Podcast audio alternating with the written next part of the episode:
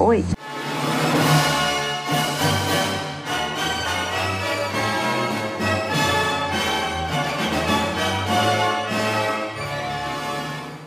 Bem-vindos ao nosso QG, Ensaios do Mundo Contemporâneo, diretamente para você. Aqui quem fala é Taina Idela, acompanhada de Matheus Bonfim, e hoje falaremos sobre a renúncia da primeira-ministra do Reino Unido, Liz Truss, 45 dias após assumir o cargo.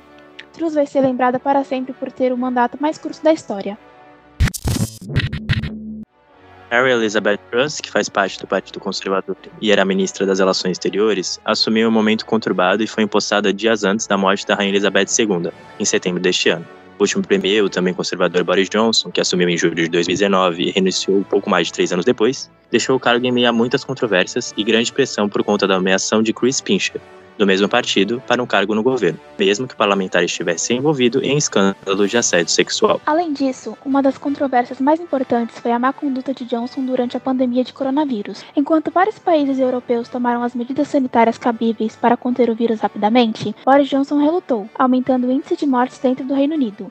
A crise apenas aumentou após o famoso Partygate, que revelou que o ex-premier havia sido visto com pessoas de sua equipe em festas durante o período mais restrito do lockdown. Também na gestão de Johnson, uma das maiores missões de seu governo, o Brexit, foi conquistada em janeiro de 2020, porém sem ser capaz de resolver a crise econômica e alcançar o crescimento prometido. Após a renúncia forçada de Johnson, alguns ministros pertencentes ao mesmo partido foram cotados para assumir. Com isso, Liz Truss entrou para o cargo máximo do parlamento britânico, recebendo cerca de 80 mil votos válidos, correspondente a 57,4% contra 60 mil do concorrente direto Rishi Sunak. Truss foi empossada pela rainha na Escócia e, em seu primeiro discurso como primeira-ministra, listrou três prioridades em seu mandato: impulso inicial para o crescimento da economia, como o corte de postos, ajudar famílias com a conta de luz, lidando com a crise de energia e melhora no serviço de saúde pública. A guerra na Ucrânia fez com que a Rússia reduzisse o fornecimento de gás natural com preços mais baixos para o restante da Europa, o que gerou aumento nas tarifas e uma crise energética preocupante e que tende a piorar com a proximidade do inverno. Essa situação pressionou a inflação e aumentou a crise. Um dos fatores mais preponderantes para a renúncia da primeira-ministra foi um polêmico plano econômico que previa cortes significativos nos impostos concomitante a um expressivo aumento de crédito, além de um empréstimo bilionário para cobrir as contas públicas. O valor era estimado em 45 bilhões de libras, cerca de 266 bilhões de reais reais e foi duramente reprovado pelo mercado. A inflação está beirando os 10%, a maior em 40 anos. A proposta também fez o valor da libra esterlina ter a maior queda da história frente ao dólar. Durante a semana da renúncia de Truss, a quantidade de parlamentares que pediram a saída dela só aumentava, movimento que acabou sendo abraçado por mais da metade dos membros do Partido Conservador.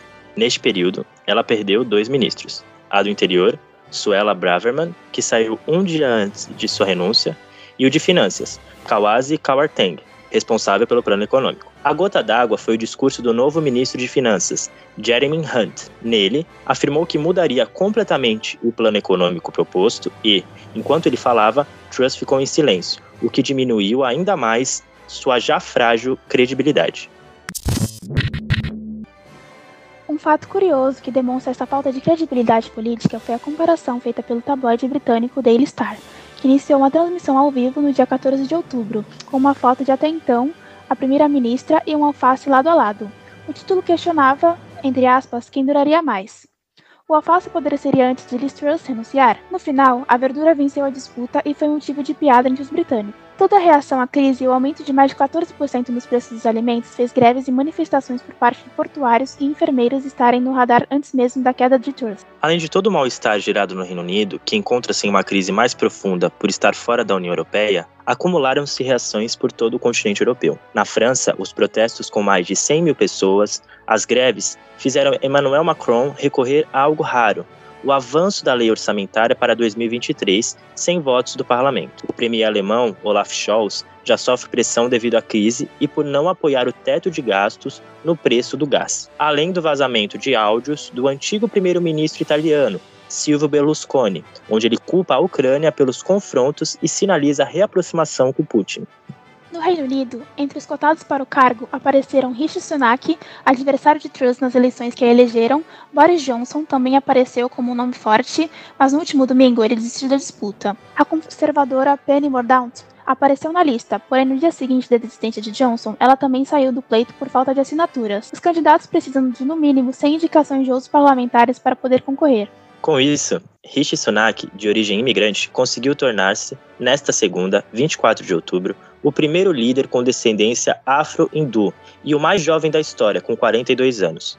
Ele conseguiu apoio de 193 parlamentares contra menos de 30 da sua principal adversária, Penny Mordaunt. Assim, Rishi ficou como o único candidato, garantindo sua vitória. Sunak, em 2015, se tornou parlamentar pelo distrito eleitoral de North Yorkshire. Já em 2020, ele ocupou o cargo de ministro da Economia. Sua reputação foi afetada após polêmicas sobre problemas fiscais de sua esposa e também a sua administração na época grave da pandemia.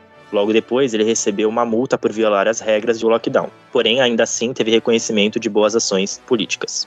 Rishi Sunak, durante a campanha anterior, alertou que os planos fiscais de Liz Truss prejudicariam a economia, mas esse alerta não atraiu os membros do partido e ele acabou perdendo a disputa. Seu primeiro pronunciamento após ser eleito como premier do Reino Unido foi prometer estabilidade e também agradecer o apoio recebido que o consagrou como primeiro-ministro. Não há dúvida que enfrentamos um desafio econômico profundo. Precisamos de estabilidade e unidade. Farei minha prioridade número um a unidade do nosso país e partido, porque esse será o único caminho para superar os desafios que enfrentamos e construir um futuro próspero para nossos filhos e netos, disse Sunak. As expectativas sobre Sunak são que ele consiga recuperar a economia, já que obteve um certo êxito quando estava no cargo de ministro. Consiga tranquilizar os mercados e retirar o Reino Unido da crise econômica e social que se agravou com Truss no poder. Apesar de já ser considerado primeiro-ministro, ele precisa ainda da autorização do rei Charles III, e o que tudo indica será nessa semana. Este foi o episódio de hoje, com roteiro escrito por Ana Beatriz Manso e Sandy Domingues. O QG Podcast é produzido pelo Grupo de Pesquisa de Análise de Conjuntura Internacional, vinculado à Universidade Católica de Santos. Siga nosso perfil no Instagram, arroba Quarentena Global, e acompanhe os novos episódios todas as quintas nas principais plataformas. Fiquem saudáveis, fiquem seguros e até mais!